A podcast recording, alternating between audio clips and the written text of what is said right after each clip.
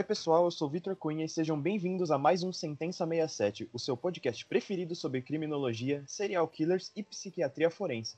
Tudo do nosso ponto de vista jornalístico. E lembrando aqui, sigam a gente no Instagram, sentenca67, sem o cedilha, para acompanhar tudo sobre os próximos temas. E comigo hoje está, mais uma vez, Vanessa Cruz. Salve galera, chegamos ao quarto episódio do nosso Sentença 67 e esse vai ser muito especial.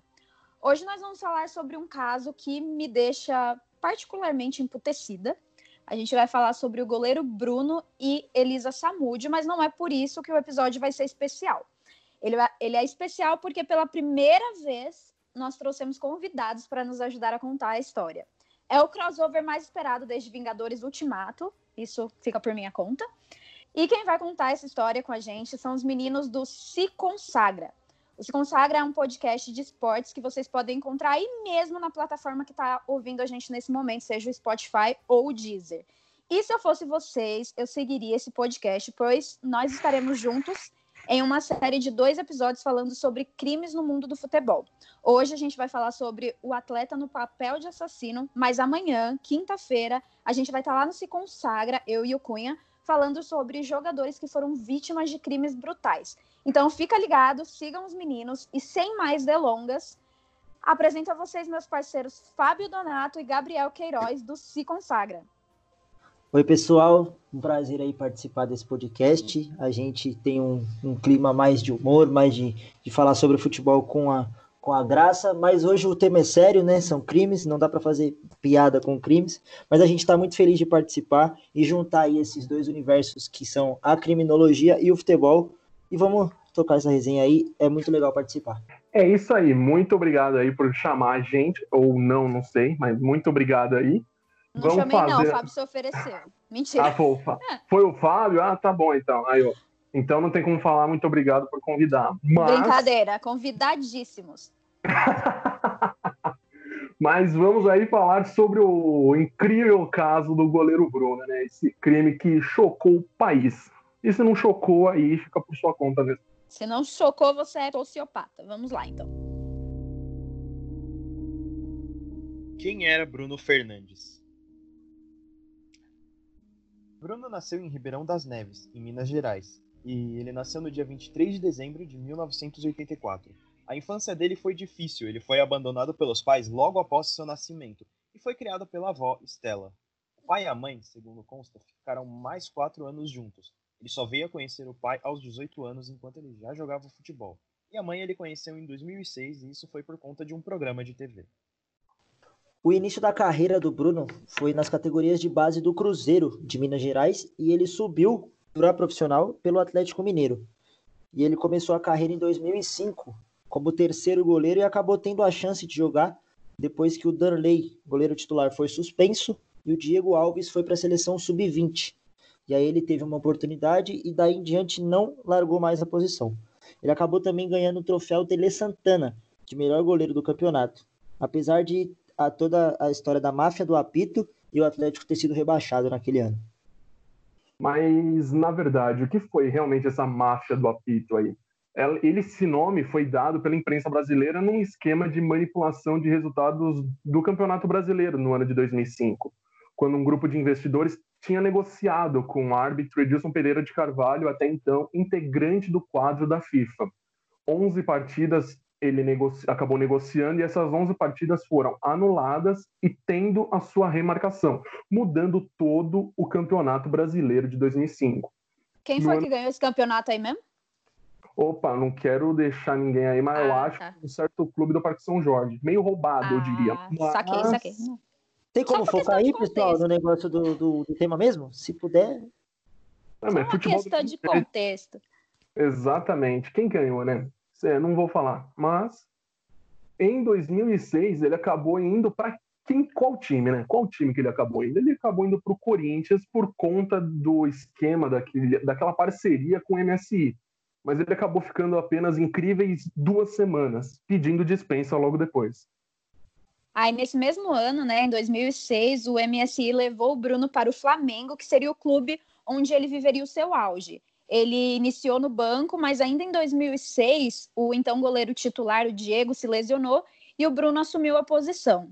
Aí em 2007 ele passou por altos e baixos na carreira, mas mesmo assim ele se destacou na final do Carioca contra o Botafogo, defendendo dois pênaltis e conquistando o campeonato junto com o Flamengo.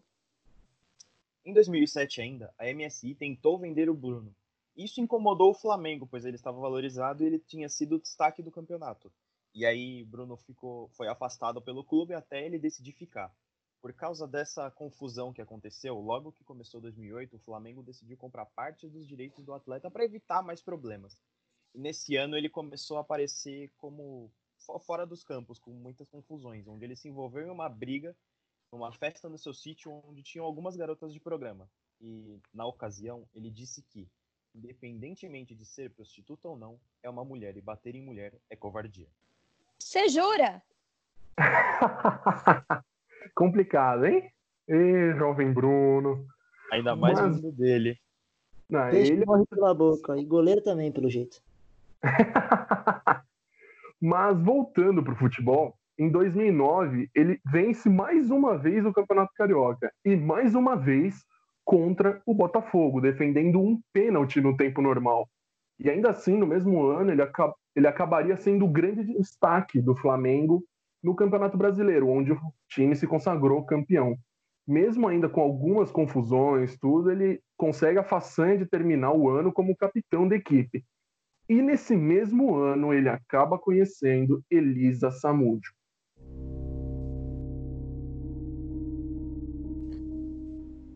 Quem era Elisa Samúdio? A Elisa Samúdio nasceu em Foz do Iguaçu, no Paraná, em 22 de fevereiro de 1985. Ela era filha de Luiz Carlos Samúdio, que era um arquiteto, e Sônia Moura, que era uma agricultora.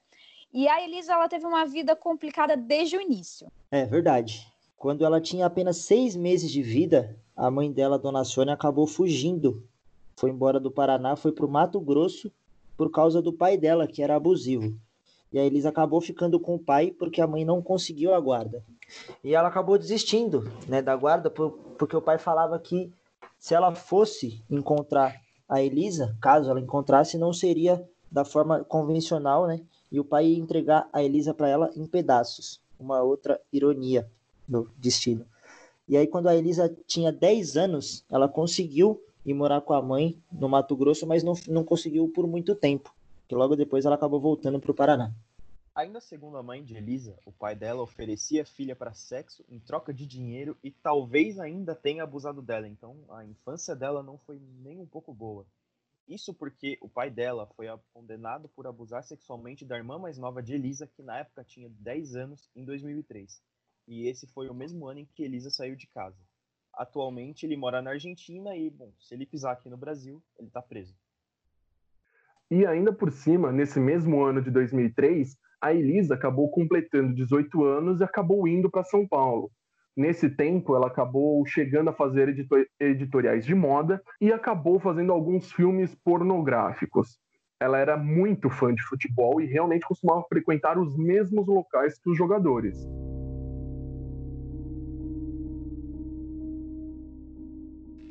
Quando as duas histórias se encontram, o Bruno e a Elisa se conheceram em 2009. Foi no churrasco na casa do Paulo Vitor, que na época era goleiro reserva do Flamengo, reserva do Bruno, e hoje em dia é goleiro do Grêmio. E os dois, né, a Elisa e o Bruno, acabaram tendo um relacionamento muito rápido. E a, a Elisa acabou engravidando. E ela tentou ir atrás na justiça dos direitos dela, tentou a pensão e que o Bruno reconhecesse a paternidade do menino. Né? Em outubro de 2009, a Elisa procurou as autoridades acusando o Bruno de ter agredido e forçado a tomar remédios abortivos. Na época, a Elisa estava grávida de cinco meses. Nesse episódio, o Bruno teria forçado a modelo a entrar dentro de um carro com a ajuda de amigos que foram identificados por Elisa como sendo o famigerado macarrão, um tal de russo e um tal de negão. A Elisa acusou o Bruno de, nessa, nesse episódio, ter ameaçado ela de morte. E na época ela até gravou um vídeo contando o que aconteceu. E a gente vai colocar um pedaço para vocês ouvirem aqui. Aí ele pegou, começou a me bater, falou assim: é, você não queria se aparecer? Você foi no jornal rindo, falando que você ficou com isso, com aquilo. Me deu dois bofetões enormes na cara.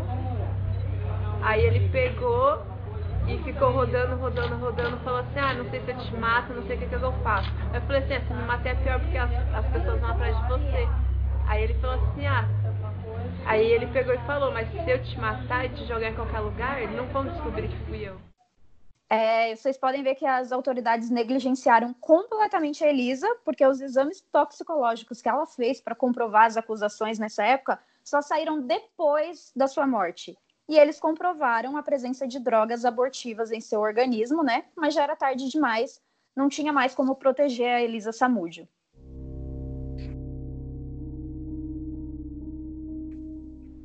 O desaparecimento. Agora, fique prestando atenção bem nesses nomes, porque esses nomes continuarão no decorrer da nossa história. Os envolvidos no caso são Luiz Henrique Romão, o famigerado Macarrão, amigo de infância do então goleiro. Marcos Aparecido dos Santos, esse é o Bola, é ex-policial civil. A gente também tem aqui o Sérgio Rosa Salles, que é primo do goleiro Bruno, quer dizer, era, porque em 2012 ele acabou sendo morto a tiros. Também temos o Jorge Souza, que é primo do goleiro. Também temos a Daiane Rodrigues, esposa de Bruno e mãe das duas filhas do goleiro. E para terminar esse monte de nomes aqui, a gente tem Fernanda Gomes de Castro, que era a então amante do goleiro em 2010. E agora começa realmente a história do desaparecimento. Em maio de 2010, a Elisa foi levada até o Hotel Transamérica, no Rio de Janeiro, junto com o Bruninho, o filho do casal, onde ela ficou por cerca de um mês. 4 de junho, ainda de 2010, Macarrão encontrou Elisa e Bruninho e diz que vai levá-los até o Bruno. Ele e o primo de Bruno, Jorge de Souza, que na época era menor de idade, levaram, levam Elisa do Rio de Janeiro até um sítio de Bruno, em Esmeraldas, em Belo Horizonte Nesse meio de caminho até Belo Horizonte, eles pararam em um motel na estrada e alugaram dois quartos. Bruno estaria presente nesse momento, porque eles pagaram com cartão de crédito que viria a se tornar uma evidência mais para frente. Segundo informações da polícia, durante a parada, Bruno ligou para a esposa Daiane, informando que estava levando Elisa e que precisava que ela fosse embora do sítio. Na viagem, o primo de Bruno admite ter agredido Elisa com coronhadas, que originaram os vestígios de sangue encontrado no carro durante as investigações posteriores. E o carro estava também no nome de Bruno. É, durante esse tempo aí, a Elisa foi mantida refém no, em cativeiro no sítio, né? E segundo algumas informações do próprio primo do goleiro, o outro, no caso o Sérgio, ele viu Elisa machucada e que durante alguns dias ela foi agredida. E nesse meio tempo dessa, desse cativeiro que ela ficou, o Bruno acabou voltando para o Rio para jogar e voltou para Minas. Né? Fez esse bate-volta aí no meio do Campeonato Brasileiro. E aí no dia 9, ele fez um churrasco no sítio com alguns jogadores e outros amigos dele. E foi nessa área aberta, né? Área externa, piscina, campo de futebol, tudo mais. E tava todo mundo lá. O que ninguém sabia é que lá dentro, num quarto escondido no andar de cima, a Elisa estava presa no meio da festa. E o, o, interessante é que a casa geralmente ficava aberta durante os churrascos que o Bruno fazia na, no sítio dele, só que nesse dia em específico a casa estava fechada. E algumas testemunhas que estiveram presentes alegaram ter visto o caseiro entrar com, com pratos de comida na casa, sair sem esses pratos e trancar de novo as portas para ninguém entrar. Um dos amigos do Bruno contou que nessa ocasião ele disse que gostaria de entrar para tomar um banho quente, né? Que era algo que eles sempre faziam lá, porque o, o, chuveiro de fora da casa era, era com água fria e o pessoal geralmente realmente entrava lá para tomar o banho. E o Bruno disse que ele não podia porque a Elisa estava lá dentro. Aí esse amigo falou: O que, que você fez, cara? Você vai acabar se ferrando com isso. E o Bruno disse algo como: Agora a merda já está feita, eu vou lidar com essa situação. Enquanto isso, segundo a versão da polícia, é, a Fernanda Gomes de Castro, no caso a ex-noiva e amante do Bruno na época, estava com o Bruninho, com o filho da Elisa, enquanto ela era mantida em cativeiro, dizendo que se ela fugisse ou fizesse qualquer tipo de coisa, ia sobrar para o filho dela. Em 10 de junho de 2010, a Elisa é levada por Macarrão até a casa do ex-policial civil Marcos Aparecido dos Santos, conhecido como Bola.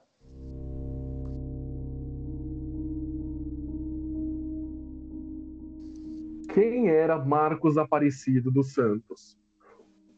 O Bola era assassino de aluguel, sendo suspeito de outros dois assassinatos. Ele tentou entrar na polícia militar, mas acabou não sendo aceito. Mas passou a treinar cães de elite, por isso canil em sua casa. Isso, vocês verem aí no decorrer da história, vai acabar entrando. Após mais agressões, segundo os relatos da polícia, o Bola teria dito: Não se preocupa, agora você não vai mais apanhar, você vai morrer. Elisa acabou sendo morta por asfixia. Segundo Jorge Souza, o Bola teria asfixiado a modelo na presença dele e do Macarrão também. Depois mandou que se retirasse.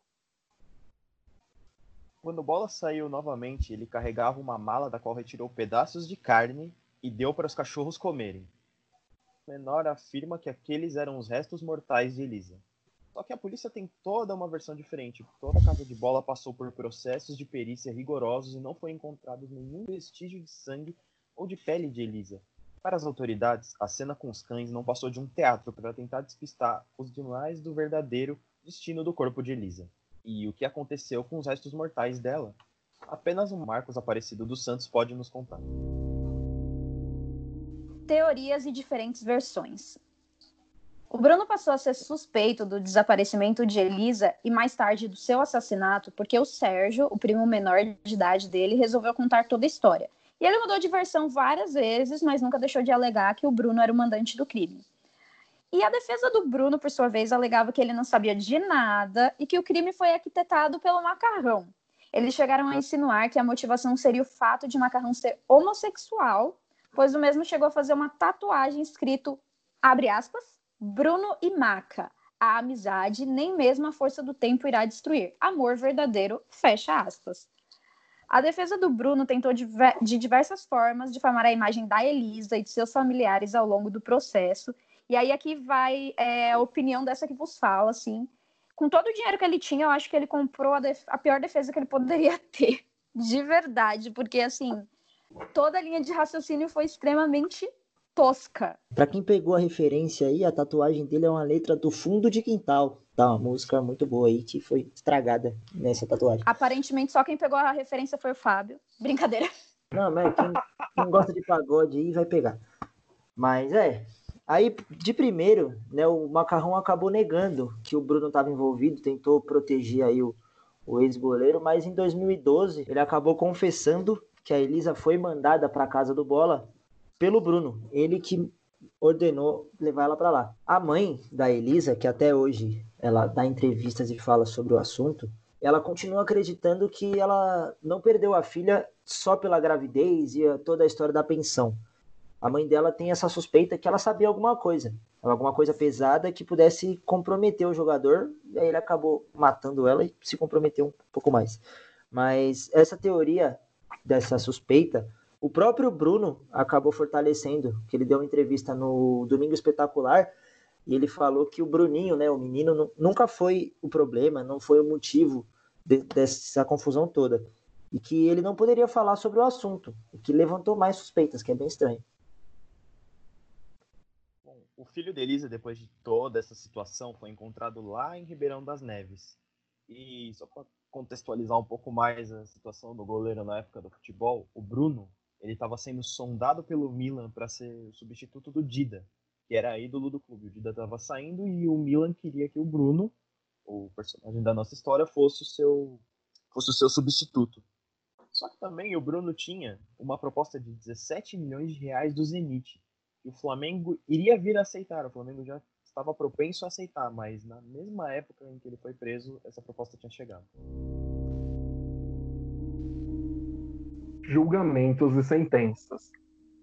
O goleiro Bruno acabou sendo preso em 2010 e, em 2013, ele foi condenado à bagatela de 20 anos e 9 meses de prisão pelo homicídio triplamente qualificado de Lisa e pelo sequestro e cárcere privado de Bruninho, o filho dos dois, como a gente já disse por aqui. O Bruno também foi condenado pela ocultação de cadáver, pena que depois acabou sendo extinta após a justiça entender que o crime prescreveu. É, e aí em 2017 o Bruno foi libertado, né, que teve uma liminar do STF aí, e ele acabou voltando a jogar. Ele foi contratado pelo Boa Esporte e acabou jogando no módulo 2 do Campeonato Mineiro. E como já era de se esperar, o Boa Esporte foi muito criticado. Foi massacrado pela opinião popular, pela torcida, pela imprensa até os patrocinadores recuaram, tiraram o investimento do, do clube. E o, o presidente do clube acabou dando uma declaração meio estranha para se justificar né, com essa contratação, que foi a seguinte, abre aspas, dar uma chance ao goleiro não é nenhum crime conforme a legislação brasileira e perante a lei de Deus. Aí a gente teria que perguntar para Deus, né, como é que é esse negócio aí de lei. De Deus lei, lá de cima mas... falando, tenho nada a ver com isso, irmão. Ética e tudo mais, esse negócio aí, vamos ver quando morrer, né, no caso. Mas acabou que não adiantou de nada tudo isso, porque a medida foi revogada, tudo foi cancelado, o Bruno voltou para a cadeia e teve um pedido de habeas corpus negado. Já o Bola, que é apontado como o assassino da Elisa, ele foi condenado a 22 anos por homicídio duplamente qualificado e ocultação de cadáver. O Macarrão, né, melhor amigo do Bruno, foi condenado a 15 anos em regime fechado por homicídio triplamente qualificado. Também foi condenado a três anos em regime aberto pelo sequestro e cárcere privado da Elisa e do Bruninho. O goleiro Bruno até hoje nega ser o mandante do crime com toda a convicção do mundo. E em 2014, mesmo estando na prisão, mesmo sem habeas corpus, sem nada, o Bruno foi anunciado pelo Montes Claros para poder voltar a jogar futebol. Ele nunca chegou a sair da prisão, nunca jogou pelo clube, e o clube, além de tudo, ainda veio a falir em 2015. Ah, e Sou se não foi a lei a de Deus, se não foi a lei de Deus, aí foi o karma, né? O time tentou contratar o Bruno, faliu, né? Nem um pouco, assinou, assinou contrato, não pagou um centavo do salário e veio a falir. Simples assim. Ah, que triste, espero que continue.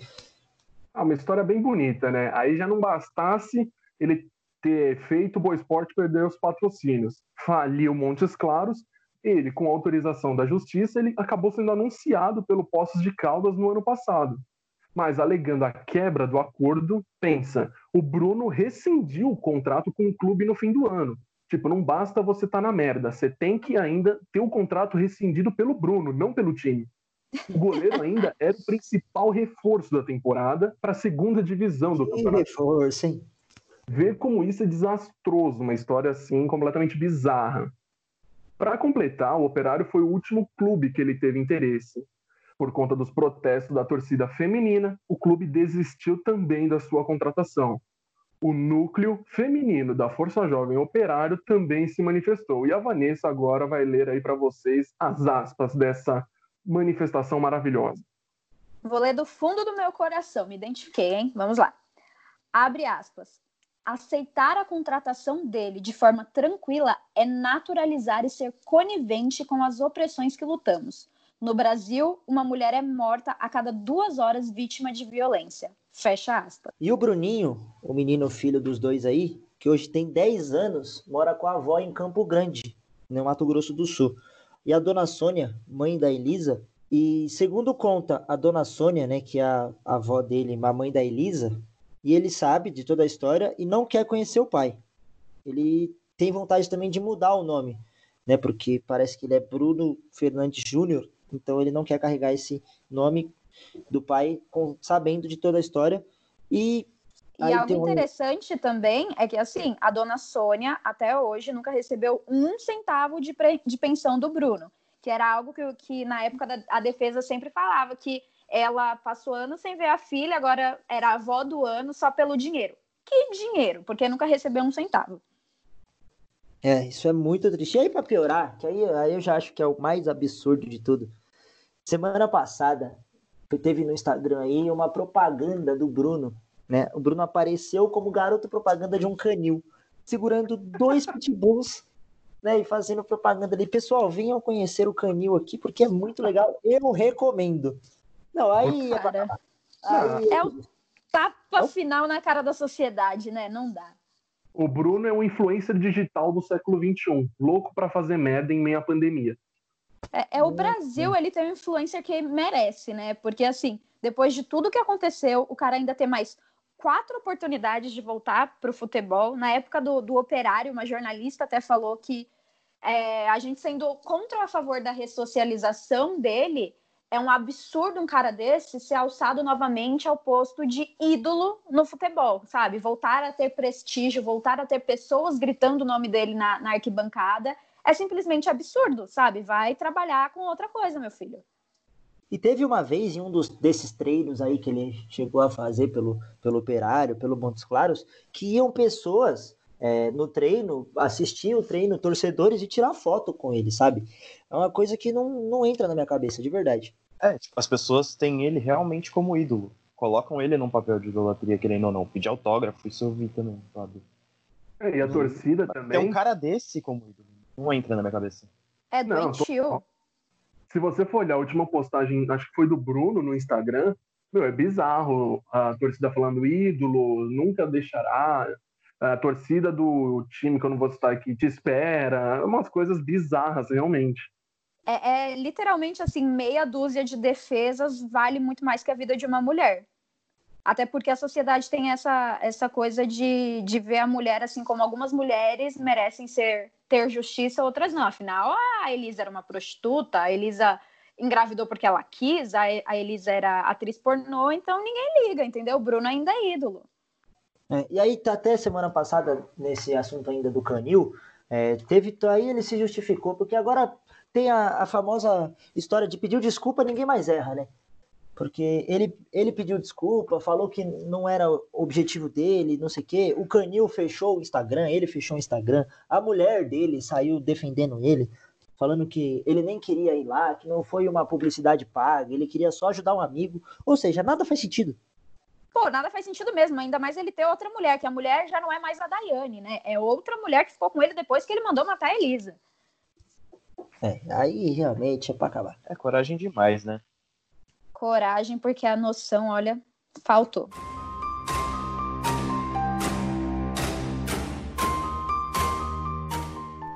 Bom, galera, esse foi mais um Sentença 67. Agradecemos aqui mais uma vez por sua audiência e digo para você seguir a gente no Instagram, o arroba Sentenca67, para ter todas as novidades do programa.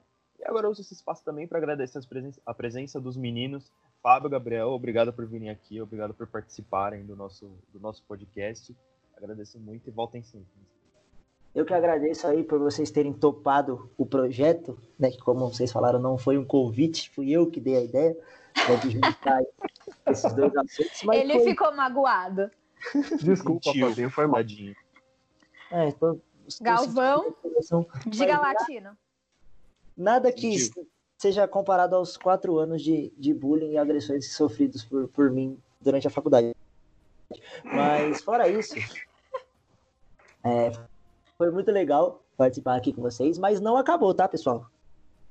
É isso mesmo. Antes de mais nada, deixar aqui nosso muito obrigado por participarmos dessa coisa aqui, desse podcast maravilhoso, mesmo que o Fabinho tenha se convidado aqui para o podcast. Antes de mais nada, você que não gosta de futebol, mas não tá nem aí para a situação, segue lá o nosso podcast no Instagram também, que agora a gente criou um Instagram, a gente decidiu para atormentar a vida dos outros também. Então você segue lá, arroba se consagra pode, sem o E na palavra pode. Você tira o E, corta, e aí você vai lá e segue a gente no Instagram. A gente vai postar os conteúdos que a gente vai produzir aí e mais coisas que a gente está pensando, mas no momento eu não vou falar. É, E- também de seguir aqui eles e a gente lá no Spotify e no Deezer, né? Para receber a notificaçãozinha do, do podcast sempre que a gente soltar alguma coisa. Exatamente. Eu não sei se o Spotify faz isso, mas se ele fizer, siga os dois podcasts. Coisa linda. Bom, meninos, muito obrigada mesmo pela participação. Estão agora sim convidadíssimos para voltarem quantas vezes quiserem. Obrigado, viu? Pessoal, é, muito obrigada por ter escutado a gente até aqui. Confiram a segunda parte desse podcast no Se Consagra amanhã, que a gente vai trazer agora o outro lado da história. Serão jogadores que foram vítimas de crimes brutais. Então, nós te esperamos amanhã no Se Consagra e na próxima quarta-feira, aqui no Sentença 67, para mais uma história nada tranquila que não vai te deixar dormir à noite. Um beijo e até lá. E sobe Show. a trilha. Coisa bonita. Maravilhoso.